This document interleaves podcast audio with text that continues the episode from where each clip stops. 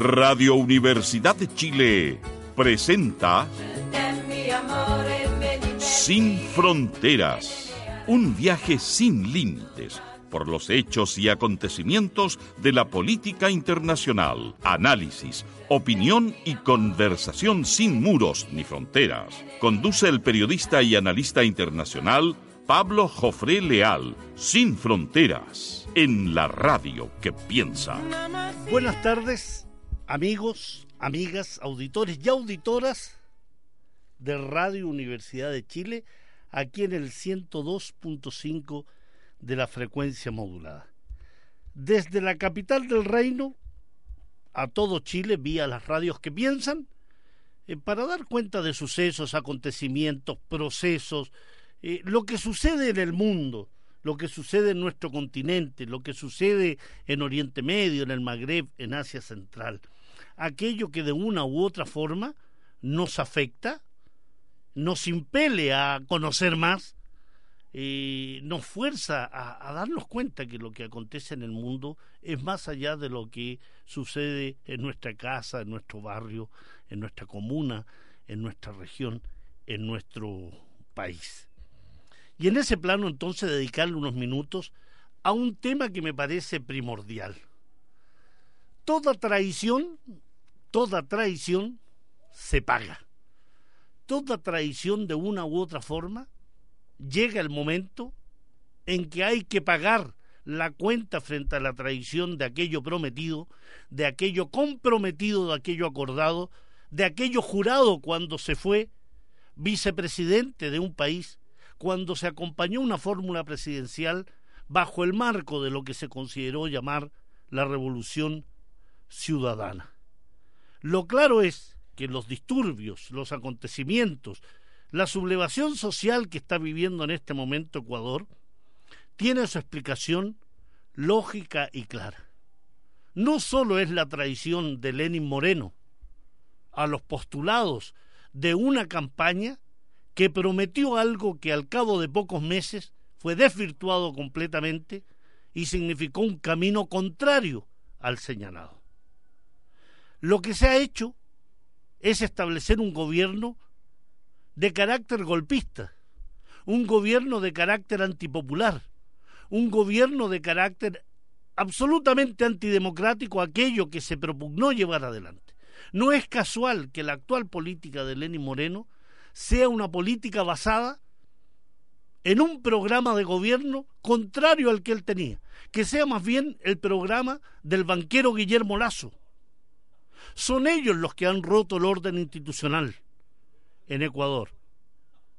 No vengan a esta altura del partido a asignarle responsabilidades a Rafael Correa o a Nicolás Maduro o a Díaz Canel de Cuba o a cualquier otro más allá de lo que significa este personaje que se llama Lenin Moreno, definido en una oportunidad, definido en una oportunidad, como una persona que a la par de su discapacidad física había un tema relacionado con una invalidez moral, una invalidez ética, una invalidez como político, que ha forzado a que este personaje haya desarrollado una serie de medidas que ha desencadenado, en definitiva, la protesta social en Ecuador.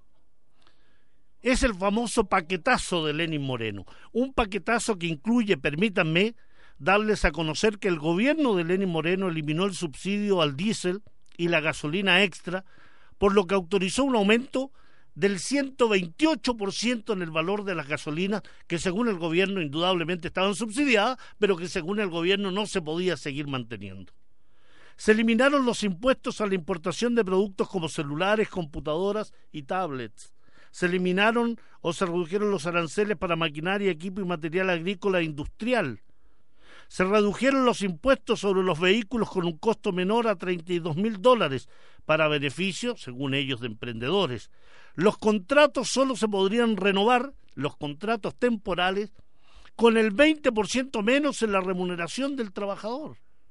Es decir, cualquier nuevo contrato a renovar implicaba un 20% de reducción en el salario de ese trabajador. Los empleados públicos ya no gozarían de 30 días de vacaciones y en su defecto solo podrían disfrutar de 15 días. Es volver a la época preindustrial, es volver a la época en que la revolución industrial estaba iniciándose y los trabajadores no tenían ningún derecho ni a vacaciones ni a remuneraciones justas y dignas. Los empleados de empresas públicas deberían donar mensualmente un día de su salario. ¿Qué significa esto? ¿Qué pretende Lenin Moreno si no llevar Ecuador a la égida, a las riendas, al mandato del Fondo Monetario Internacional? Y las protestas hoy en día contra el gobierno de Ecuador ya no hablan solamente de una baja en el precio de los combustibles o que se eliminen aquellas medidas tendientes a quitar las vacaciones y a bajar las remuneraciones. Hoy lo que se habla es la renuncia de Lenin Moreno. Una especie de goodbye Lenin. Una especie de adiós, señor Lenin Moreno.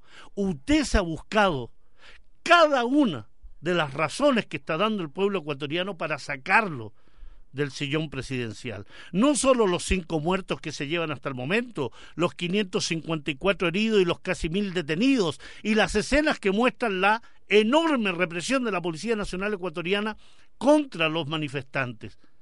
Pero a diferencia de otras manifestaciones en el resto del planeta, yo creo que con placer, creo que con sana envidia, vimos cómo estas comunidades indígenas, vimos cómo estos manifestantes se enfrentaban a las fuerzas represivas y los hacían huir, o los detenían para ejercer una justicia que implicaba llamarlos a situarse del lado de la población. O aquellas imágenes impactantes donde soldados ecuatorianos defendían a la población de la Policía Nacional. Ya no hay vuelta atrás para Lenin Moreno. Definitivamente es un goodbye, Lenin. Un goodbye porque usted ha cometido los errores, primero de traicionar a su propio pueblo. Yo no sé si eso podría denominarse error a estas alturas, ¿no? Usted ha tenido una conducta traicionera con el pueblo ecuatoriano.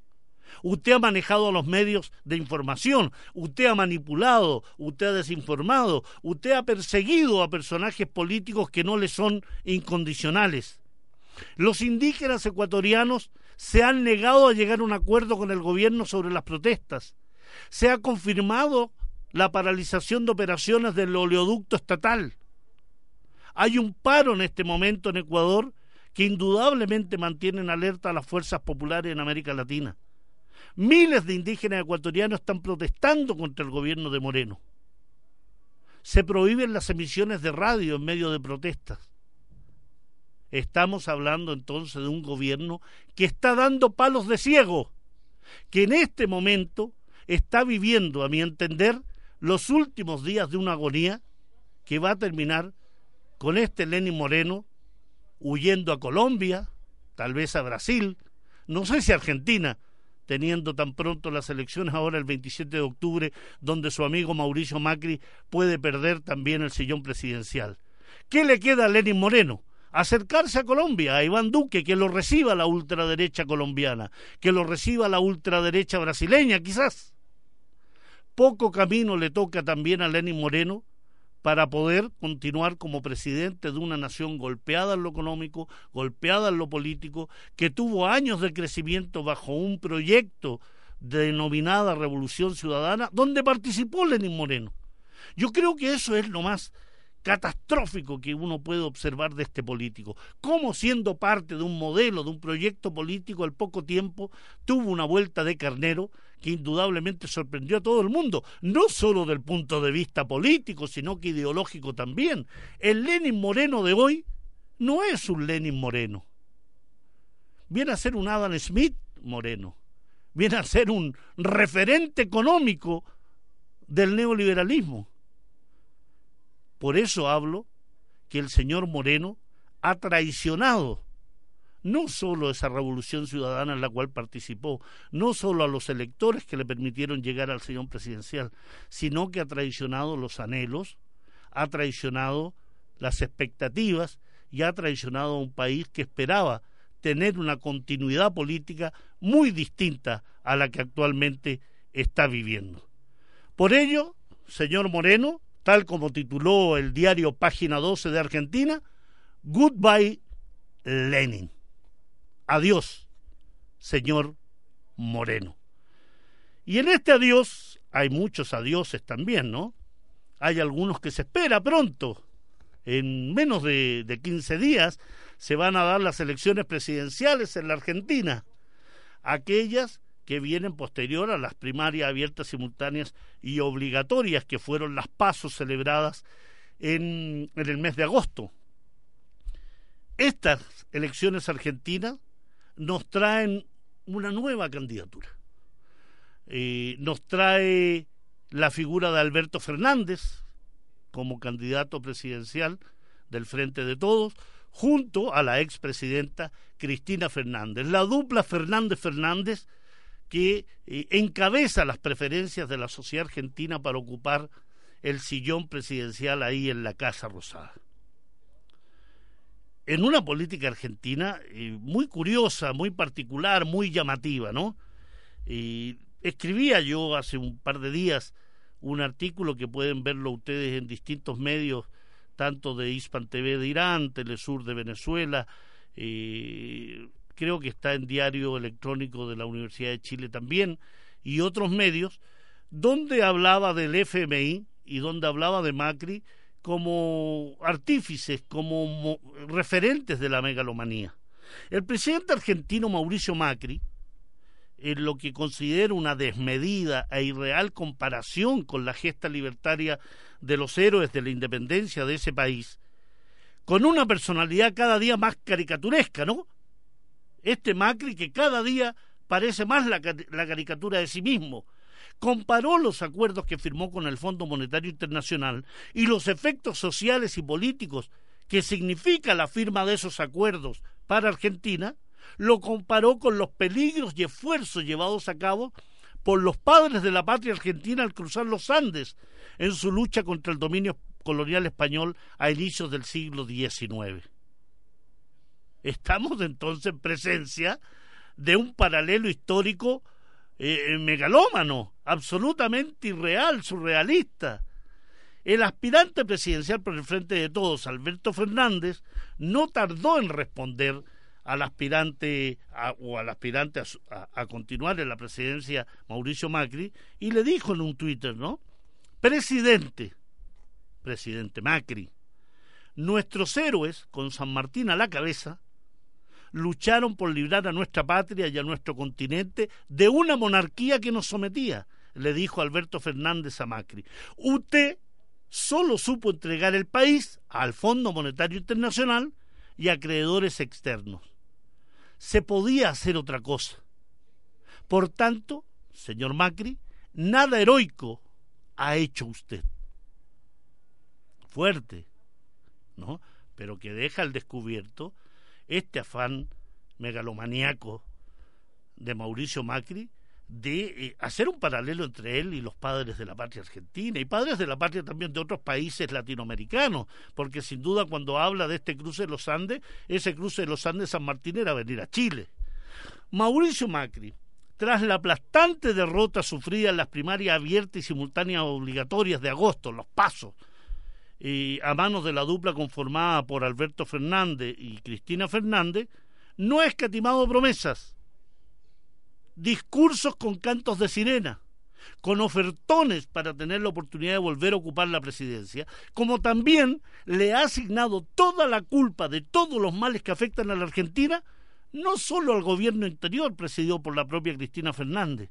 Y aquí lo, lo surrealista, porque no solo le echa la culpa de cuatro años de gobierno de Macri al gobierno anterior, sino que también le está echando la culpa al gobierno que podría venir. ¿Cómo no va a ser megalomaníaco? ¿Cómo no va a ser absolutamente esquizoide un presidente que es incapaz de asumir una autocrítica, que es incapaz de asumir que se equivocó, que ha hecho mal la tarea, que se ha entregado al Fondo Monetario Internacional, que ha vendido el país, que ha beneficiado a su entorno, a sus amigos, que ha beneficiado a su familia. Sin duda, la eventualidad de perder el gobierno aterroriza Juntos por el Cambio, que es el conglomerado que cobija a Mauricio Macri. no solo, no solo lo aterroriza, porque echa por el suelo el sueño derechista de afianzarse en la conducción argentina, sino también porque pone en peligro el seguir favoreciendo los intereses empresariales ligados al actual mandatario, a su familia, a sus amigotes, a todo ese entorno empresarial que se ha hecho multimillonario bajo el gobierno de Mauricio Macri. Y sobre todo, creo, tener que responder políticamente frente al millonario préstamo solicitado al Fondo Monetario Internacional por 57 mil millones de dólares, cuyo porcentaje mayoritario va a ser gastado previo al fin del mandato presidencial, pero hipotecando al Estado argentino por varios años para pagar esa deuda.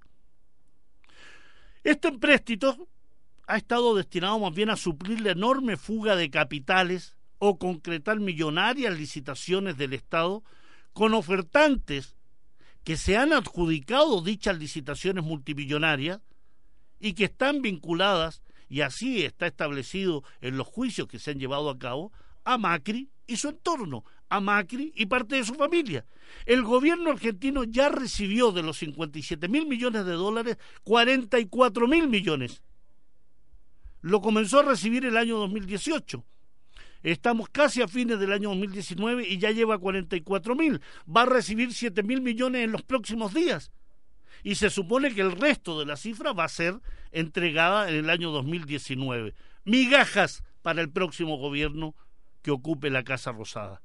Recordemos que el financiamiento por parte del Fondo Monetario Internacional apoyado esto por el estrecho contacto que tenía Mauricio Macri con la ex directora del Fondo Monetario Internacional, Christine Lagarde, se concretó cuando el gobierno argentino se le cerraron gran parte de las fuentes de financiamiento del mundo, donde pesaba indudablemente la pésima evaluación sobre el manejo económico del país. La propia Christine Lagarde, defendiendo este mega préstamo que se le ha dado a Argentina, aseguró textualmente, Argentina tocó a nuestra puerta.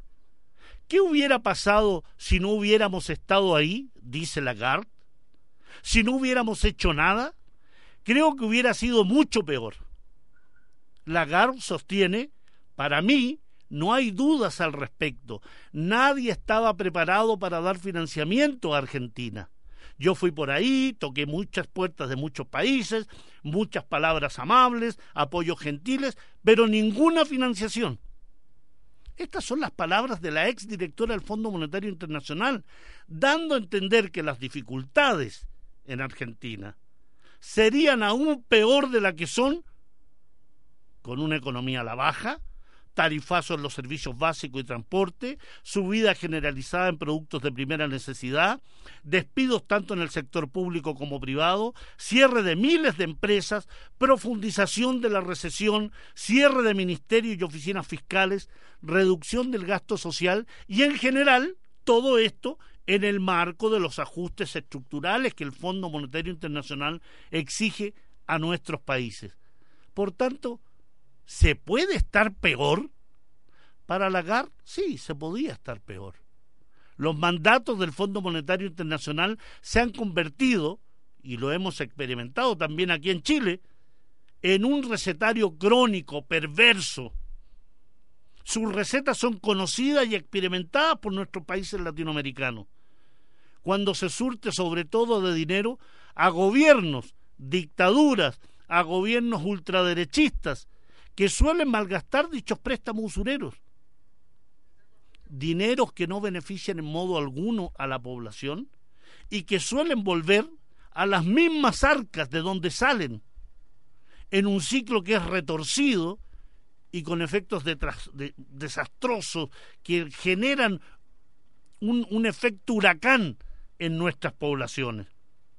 En general, estimados auditores y auditoras, la carga del pago de estos préstamos, las compensaciones asociadas, son sufragadas por la población, por la ciudadanía más vulnerable, por la clase media, por los jubilados, los sectores jóvenes que suelen tener altos promedios de desempleo, porque además viene acompañado de recortes a sectores primordiales para el desarrollo del país, en la salud, en la ciencia, en la cultura, en la investigación, en la tecnología. En ese marco también son los sectores más acomodados los que menos se afectan quienes suelen blindarse frente a los ajustes, ya sea depositando su dinero fuera del país o resguardándose gracias a las medidas que surgen de los propios entes financieros que suelen no dañarlos. Aquí se afecta al 80% de la población y el otro 20% vive como si Jauja se hiciera presente. No se puede confiar en el FMI, no se puede confiar en el Banco Mundial, son controlados precisamente por aquellos que son los dueños del mundo, por los que son los dueños de los grandes capitales, que tienen a su cargo enormes sumas. ¿De dónde cree que sacan esa suma? Generalmente nuestros fondos previsionales. No es casual que gran parte de nuestros fondos previsionales estén en bancos extranjeros, estén en fondos de inversión extranjeros. Y esos organismos internacionales suelen aplicar recetas económicas que agravan la situación de nuestros países, que generan mayores grados de dependencia. Banco Mundial, por ejemplo, su sede está en Nueva York y tiene cinco socios principales. ¿Quiénes creen que son? Estados Unidos, Japón, Gran Bretaña, Francia, Alemania. El Fondo Monetario Internacional que radica en Washington, en los mismos Estados Unidos, que se supone reúne a 189 países que aportan determinado presupuesto, pero quienes más aportan son principalmente aquellas o aquellos países hiperindustrializados que suelen ser los mayores acreedores. Entidades que además suelen apoyar en forma enseguecida a gobiernos como el de Macri, que tienen el sello de la irresponsabilidad aquí, como una especie de signo de Caín en la frente. No es casual que la propia Christine Lagarde, cuando aún ocupaba el cargo de directora del FMI y negociaba el acuerdo prestatario con Argentina, señaló que la economía argentina mostró una situación increíblemente complicada donde varios actores, entre los que me incluyo, dijo Lagarde, Subestimamos la situación cuando se comenzó a negociar el programa de financiamiento para el país. Fuimos demasiado optimistas, dice Lagarde, sobre los pronósticos de contener el, alta el alza de precios. Fuimos muy optimistas respecto a la inflación, que fue mucho más resistente de lo que pensábamos, y que controlarla iba a tomar más tiempo del que pensábamos. ¿De qué sirven estos fondos? ¿De qué sirven estos organismos si no son capaces de anticipar los elementos en los cuales se supone son expertos? Buoneros del disparate, caricaturas, payasos, clon. Esto es lo que son estos directivos de los fondos monetarios internacional, Banco Mundial, Club de París o cualquier otro. Payasos que con sus medidas agravan la situación de nuestros países. El Premio Nobel de Economía y un acérrimo crítico del Fondo Monetario Internacional y que trabajó en el Banco Mundial, Joseph Stiglitz, sostiene que la política económica del gobierno macrista ha sido una apuesta fallida, respaldada por una comunidad internacional cegada por modelos caducos. Creo que la Argentina, dice Stiglitz, no debería haber contraído esos enormes préstamos del Fondo Monetario Internacional. Stiglitz un economista, premio Nobel, un referente del punto de vista del análisis económico. Pero ¿quién paga esos errores? La población, nosotros. Bajo el mandato de Mauricio Macri, en la Argentina se fugan 2,4 millones de dólares por hora, 57 millones de dólares por día, 20.500 millones de dólares por año la misma cantidad de dinero prestada por el Fondo Monetario Internacional. El año 2019 indudablemente no va a terminar bien para la Argentina y es una pena enorme porque es una población que merece mejores gobiernos que este que tiene actualmente. Una Argentina que ha transitado por un camino de crisis económica como no se veía desde el año 2001. Macri, a pesar de de cifras que permiten catalogar a su gobierno como uno de los peores de Argentina en los últimos 30 años, tiene un manejo económico deficiente, catastrófico. Una administración donde se ha favorecido descaradamente a su entorno de amigos y familiares, donde las mayores licitaciones del Estado han sido adjudicadas a sus cercanos, pero no ceja de considerarse un fuera de serie en materia política y económica. Es un tipo que no tiene noción de realidad, tiene delirios de grandeza, y eso no le permite observar el daño causado. Su ceguera le asigna responsabilidad al gobierno anterior y al que venga. Es un megalómano que le ha costado a Argentina sus posibilidades de desarrollo y que le costará además sangre, sudor y lágrimas para salir del marasmo en que le ha sumido Mauricio Macri.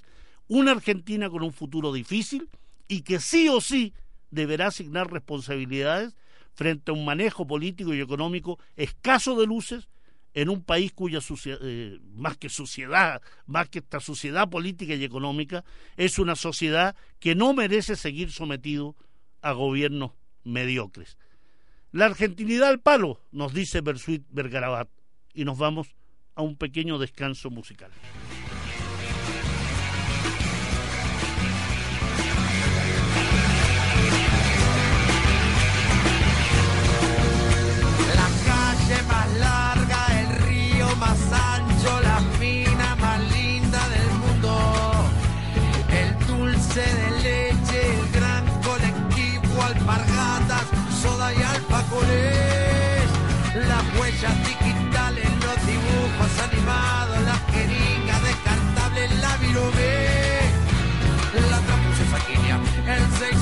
Perú y muchas otras cosas más.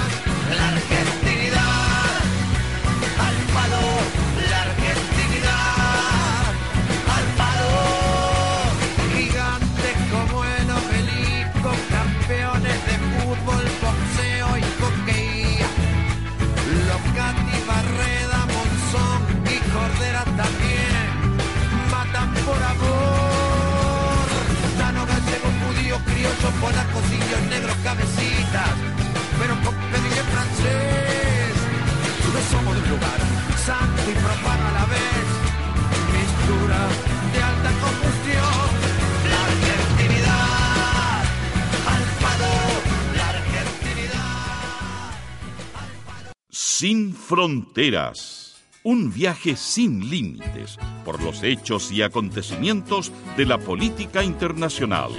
Bersuit Bergarabat, la argentinidad al palo, esta, esta, idea de, de, de esos mitos, esas realidades que se toman como, o esas irrealidades y esos mitos que se toman como algo real y propio de nuestras personalidades y peculiaridades como país, ¿no? El Avirome, la avenida más grande del mundo, el fútbol, Maradona, las minas más lindas, etcétera, etcétera, etcétera. Un tema para escuchar, Bersuit del Garabat, que da en el clavo respecto a esta argentinidad, como otros podrían dar en el clavo con la chilenidad o la peruanidad o cualquier otro país donde los mitos suelen tejerse de tal forma de impedir la autocrítica, de impedir una mirada más amplia, de impedir eh, una, una mirada en nuestro entorno, una mirada regional, una mirada mundial que nos permita sostener que este mundo es tan pequeñito y los problemas son tan similares en muchas partes que resulta ya a estas alturas absolutamente extraño no entender que aquello que sucede en Ecuador sucede también en Chile, solo que las reacciones son distintas. Nosotros no, no, no hemos tenido una insurrección contra el Fondo Monetario Internacional. Eh, no, no, nos golpean en la calle, en las manifestaciones, eh, suben los, el valor de los buses, el metro lo acaban de subir hace pocos días, eh, suben los precios de nuestros servicios básicos y cuál borregos, nos comportamos como borregos, somos, creo yo ya a estas alturas, una sociedad de borregos conducidos al matadero en forma mansa, sin sublevarnos contra aquellos que día a día nos pegan latigazos, nos pegan palos, nos ponen la pata encima, pasan sobre nosotros, se burlan de nosotros, llevan a su hijo a congresos y a, y a, negociaciones internacionales, los ministros llevan a su hijo a reuniones en Suiza, les dan cargos internacionales y todo pasa sin más. Sociedad de borregos es la que somos.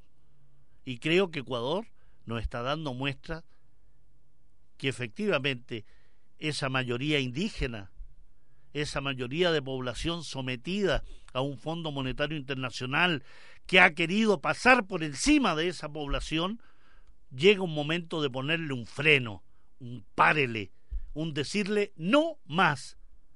Hemos sido capaces aquí en Chile de decir, señor Fontaine, no más, levántese usted temprano en la mañana, levántese a las 5 de la mañana, tome una micro que la lleve hasta el metro y del metro lo lleve hasta su trabajo y después vuelva a las 10 de la noche a su casa. Haga eso, señor Fontaine. No le pida a la ciudadanía que se levante más temprano para gozar las bondades del metro o de otros.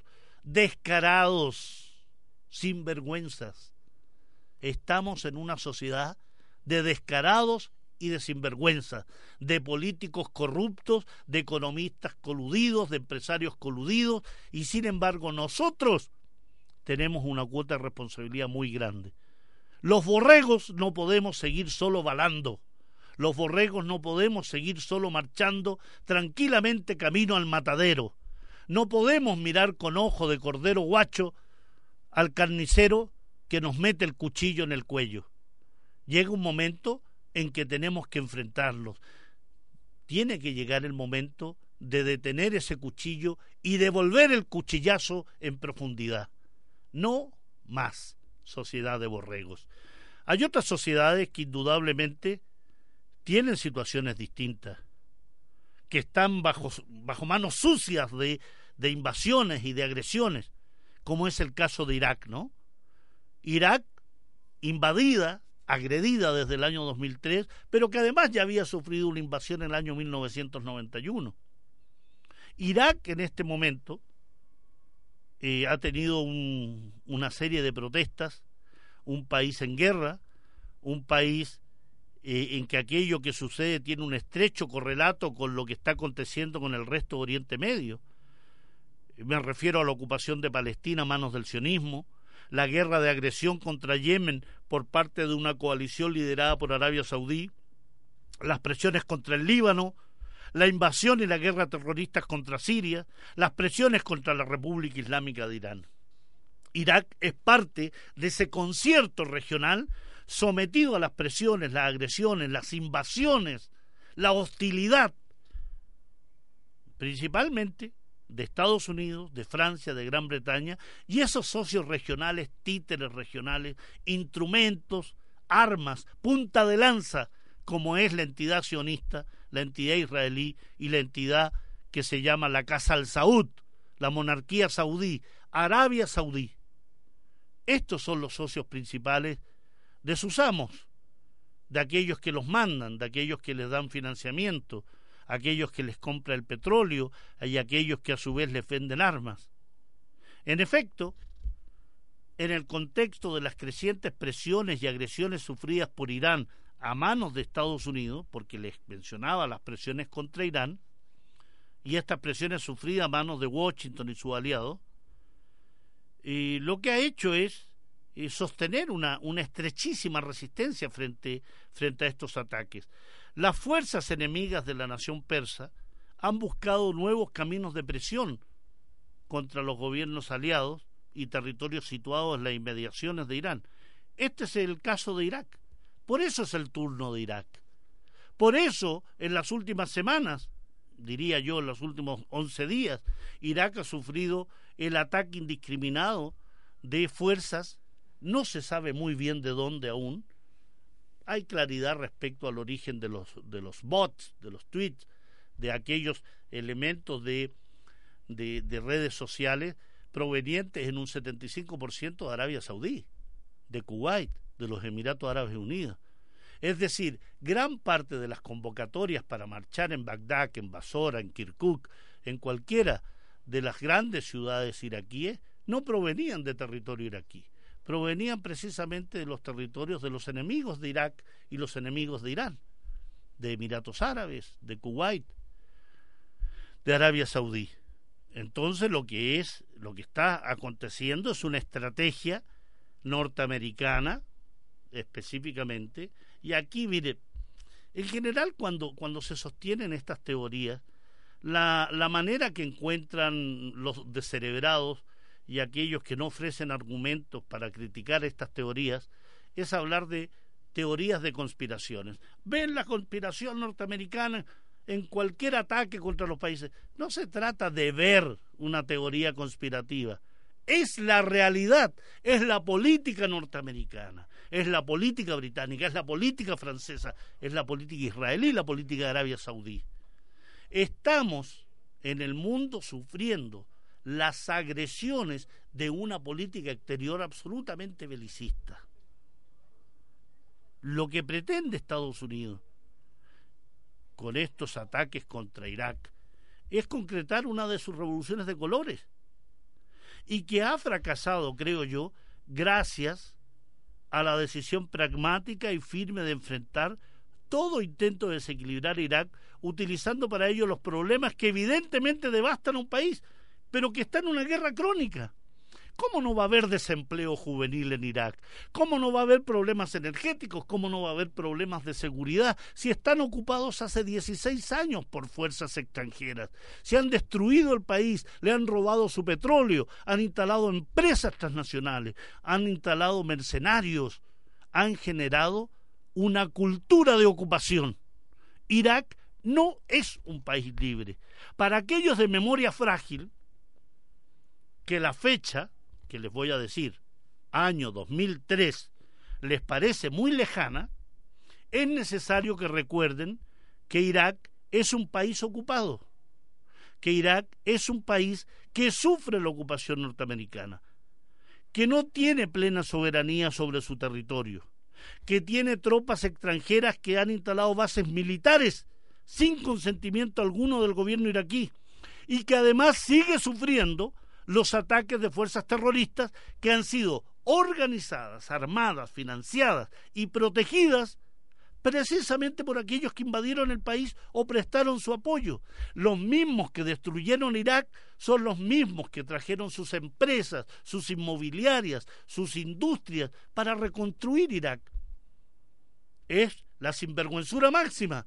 Te destruyo el país y después te cobro por reconstruirlo te destruyo el país con mis bombas, le cobro las facturas a mi aliado y luego te cobro por reconstruirte el puente que te destruí. No olvidemos tampoco que en la zona del Kurdistán iraquí también existen bases militares con personal estadounidense, incluso tropas alemanas. Sí, es Alemania que aparentemente es tan pusilánime en el plano exterior, ¿no? Mil soldados alemanes entrenando a las milicias peshmergas y que son una permanente presión sobre el gobierno central iraquí, ya sea con referencia a los campos petrolíferos de Kirkuk o los afanes independentistas de algunos sectores kurdos iraquíes que llegaron a la realización de un referéndum en septiembre del año 2007 que obligó a Bagdad a intervenir. No pudieron con el Kurdistán iraquí, entonces se van al Kurdistán sirio. Se retiran los norteamericanos aparentemente y entran los turcos. La idea es generar inestabilidad en toda la zona, generar inestabilidad contra Siria, contra Irak, generar más venta de armas, aterrorizar a las sociedades de Oriente Medio. Ojo con los iraníes, ojo con las milicias de Hezbollah, ojo con Al-Hayat al-Shabi en, en Irak. No, con quien hay que tener ojo son con estos halcones, guerreristas y belicistas llamados estadounidenses, llamados sionistas, llamados wahabitas. Los turcos que están invadiendo el norte de Siria lo hacen por intereses geopolíticos indudablemente. El retiro de Estados Unidos es parcial porque se va a otro lado de Siria. Estamos en presencia de una zona sujeta permanentemente a la devastación, a la muerte, a la destrucción, al desplazamiento de población, a la suma de refugiados. No nos olvidemos que en esa zona, hace 71 años, el sionismo ocupa a sangre y fuego, con crímenes diarios, convertido en el nacional sionismo en la actualidad.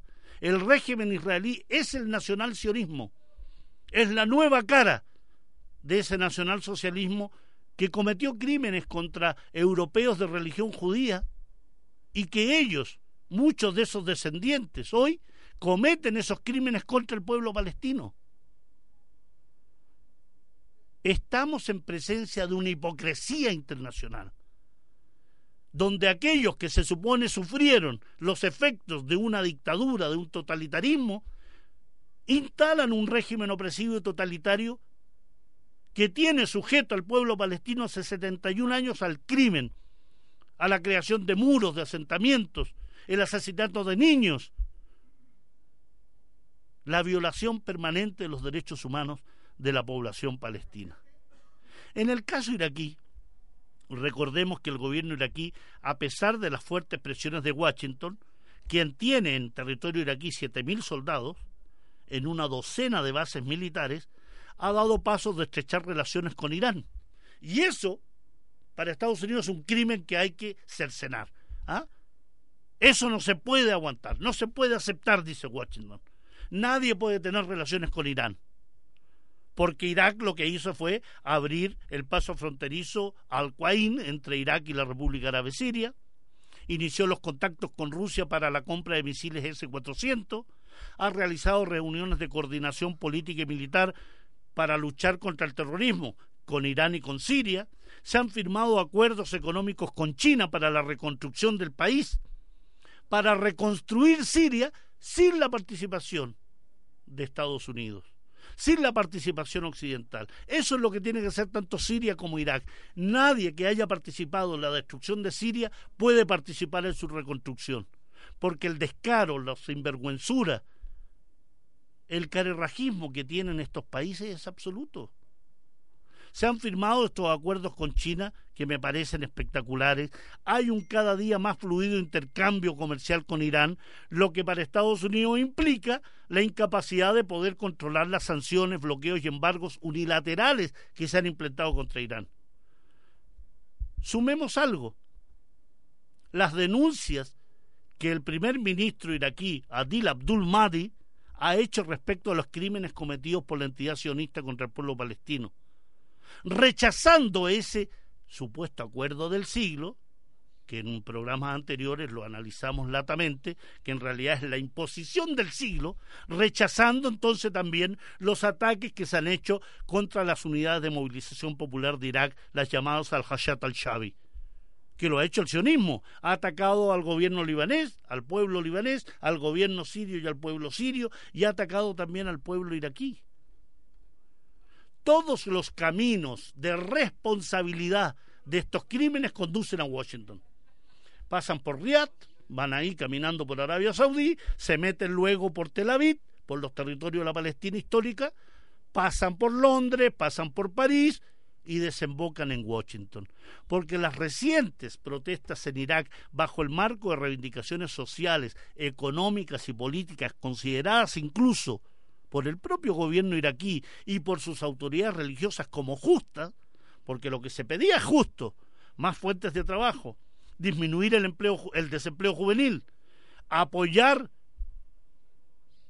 un mejoramiento del nivel de vida, protestar frente al aumento del costo de la vida y luchar contra la corrupción. No son demandas injustificadas, pero ello en modo alguno justificó las acciones que significaron la muerte de un centenar de personas. ¿Y por qué les digo que no justificaban? Porque esos temas se estaban trabajando, porque esos temas se están dando una semana antes que se celebre y se conmemore la fiesta del Día de Arbaín, que es la fiesta más multitudinaria que tiene la confesión chiita en el mundo. Porque se llegó a un acuerdo a los pocos días del aumento de esta, de esta desestabilización. La mano intervencionista de Washington ha dejado huellas en cada acción desencadenada contra Irak. No es fortuito, no es fortuito, estimados auditores, que parte de las protestas tuvieran una línea de desarrollo respecto al suministro eléctrico en las provincias del sur de Irak. ¿Y por qué, dirá usted, tiene que ver la energía con las protestas? Porque allí, en la parte sur de Irak, donde el suministro eléctrico tiene muchísimos problemas, hay dos transnacionales que desean llevarse el bocado apetitoso que significa suministrar energía eléctrica a esa zona de Irak. Y nos tratamos no solo de Irak, sino de, países vecinos. Me refiero a la alemana, a la empresa alemana Siemens y la de estadounidense General Electric, que pugnan por quedarse con el contrato final No resulta, por ende, accidental que las protestas frente a este tema no mencionaran en modo alguno la mano negra de las transnacionales y que no sea parte del análisis informativo de los medios de información occidentales como The Washington Post, CNN o de los medios alemanes como DW. Siemens no existe, General Electric no existe, pero son ellos los que han sido incapaces de suministrar energía eléctrica a la zona sur de Irak. E Irak ha tenido que hacer entonces convenios con la República Islámica de Irak, de Irán, para suministrar ese elemento. A eso Estados Unidos tampoco le gusta. Irak representa un botín deseado en materia de sus recursos de petróleo y gas. Desde la invasión iniciada el año 2003, gran parte de los yacimientos petrolíferos de esta nación árabe, otrora nacionalizados, antes estuvieron nacionalizados, hoy pertenecen en gran parte a empresas transnacionales, en pozos como Subair, Rubaiba, Majnun, Kurna, Kirkuk, Badra, están controladas por transnacionales, como la holandesa Royal Dutch Shell, la estadounidense ExxonMobil, la italiana Eni, la francesa Total Fin y la británica BP. Según la dirección, este dato es muy importante, según la Dirección de Información Energética de Estados Unidos, las reservas de petróleo de Irak, calculadas en 112 mil millones de barriles, son las segundas del mundo, solo por detrás de Arabia Saudí. Y aquí nuevamente nos encontramos, como en Venezuela, como en Siria, como en Irak, que la operación estadounidense, fuera del mito aquel de la supuesta presencia de armas de destrucción masiva y la autodenominada guerra contra el terror, tenía un objetivo mucho más terrenal, obtener el control y la extracción del petróleo iraquí con un objetivo ulterior, privar a la Federación Rusa y especialmente a China del acceso libre a las riquezas hidrocarburíferas del país árabe. Hoy tras una semana de protestas, un centenar de muertos y una serie de acuerdos alcanzados entre el gobierno de Adil Abdul Mahdi y la oposición, Irak está en una, en una calma aparente, tensa, pero que ha dejado lo más violento de, de la semana pasada. En la firma de este acuerdo se incluye un paquete de reformas y donde ha tenido un papel principal una figura carismática de Irak, que es el ayatollah Sayyid Ali Sistani, el líder religioso iraquí. Este, junto con criticar la violencia desatada, también reprochó duramente a los poderes del Estado iraquí por no cumplir con su responsabilidad en la lucha contra la corrupción e instó al poder ejecutivo, judicial y legislativo a aplicar las reformas reales en el país. El influyente clérigo iraquí aseveró que los partidos gobernantes deben cambiar la forma en que abordan los problemas del país y el gobierno debe cumplir sus deberes para aliviar el sufrimiento del pueblo iraquí, combatir la corrupción y crear nuevos empleos para los jóvenes. Qué distinto a las autoridades religiosas de este nuestro país, ¿no? Complacientes, cómplices, aduladores, sobadores de espalda del poder, pero jamás críticos del poder, evangélicos, católicos, cualquiera de esas autoridades religiosas lo único que hacen es tratar de sobajearse con el poder porque de esa forma obtienen beneficios, rebajas tributarias, que no les cobren impuestos. Qué diferencia, ¿no? El gobierno iraquí debe estar atento, prestar oído a aquellos consejos que siendo críticos marcan una clara línea de trabajo cumplir las promesas efectuadas, caminar hacia la plena soberanía política y militar, recuperar sus riquezas naturales, ampliar su base de relaciones, eso implica Rusia, China, Irán, Siria, y sobre todo estar claro que Washington, Israel, Arabia Saudí y sus aliados títeres están dispuestos a ejercer todo tipo de presiones para lograr que Irak no tenga un desarrollo sustentable. Fuerza al pueblo iraquí, fuerza al pueblo ecuatoriano, fuerza a nuestro propio pueblo chileno, que sea capaz de tomar como referente, como ejemplo, la lucha de estos pueblos, uno por su autodeterminación y soberanía, otros en esta lucha contra la opresión que significa el Fondo Monetario Internacional y las medidas de ajuste que se imponen para la población en el tema empleo, en el tema salarial, en el tema de las pensiones, en el tema de su seguridad, de su educación y de su salud. Fuerza al pueblo de Ecuador, fuerza al pueblo de Palestina, fuerza al pueblo de Irak y a todos los pueblos que luchan por su libertad. Hasta la próxima semana fue una nueva emisión de Sin Fronteras en Radio Universidad de Chile. Radio Universidad de Chile presentó Sin Fronteras, un viaje sin límites por los hechos y acontecimientos de la política internacional, análisis, opinión y conversación sin muros ni fronteras. Conduce el periodista y analista internacional Pablo Jofré Leal, Sin Fronteras, en la radio que piensa.